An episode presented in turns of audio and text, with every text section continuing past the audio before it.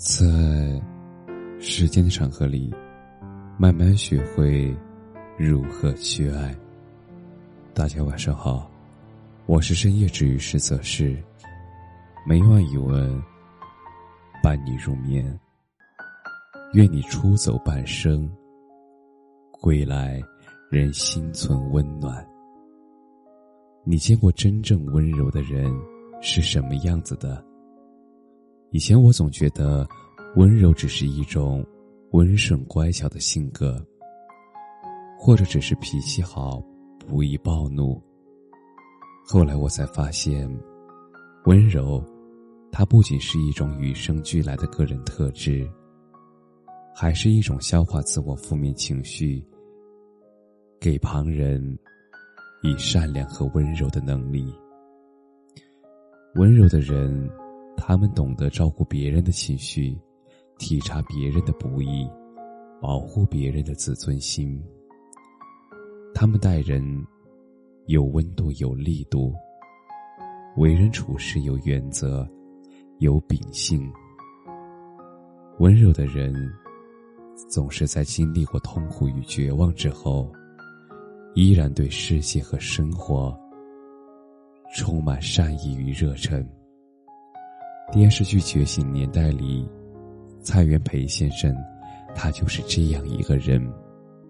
他至上爱惜同僚，治下礼待学生，他处处替别人着想，想别人之不易，察别人之艰辛。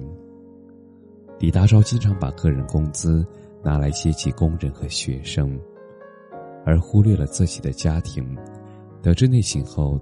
蔡元培先生每次给李大钊发工资时，都会扣除他工资的一部分，并且私下转交给他夫人，以补贴家用。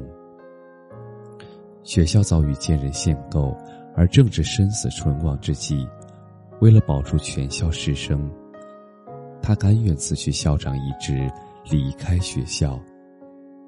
有一句话说：“温柔的人。”就像春夏交替时最温暖和煦的风，万物经过它都会变成温柔的样子，然后你也会开始对这世界充满爱意。可能会有人说温柔是懦弱的表现，但是琪琪相反，它隐藏着一种巨大的力量。而这种力量，它可以帮你勇敢的接纳自己，面对过去，理解生活，接受世间一切事物的来去和得失，让你宠辱不惊。温柔的人，哪怕自己一生污秽和暗淡，他们依然想乘风破浪，穿越云层，扒开雾阁。去和你感同身受，给你救赎和希望。温柔是一种选择，是一种难得的至善品质。温柔的人是人间宝藏。愿你出走半生，归来。人心存温柔，感谢你的收听，晚安。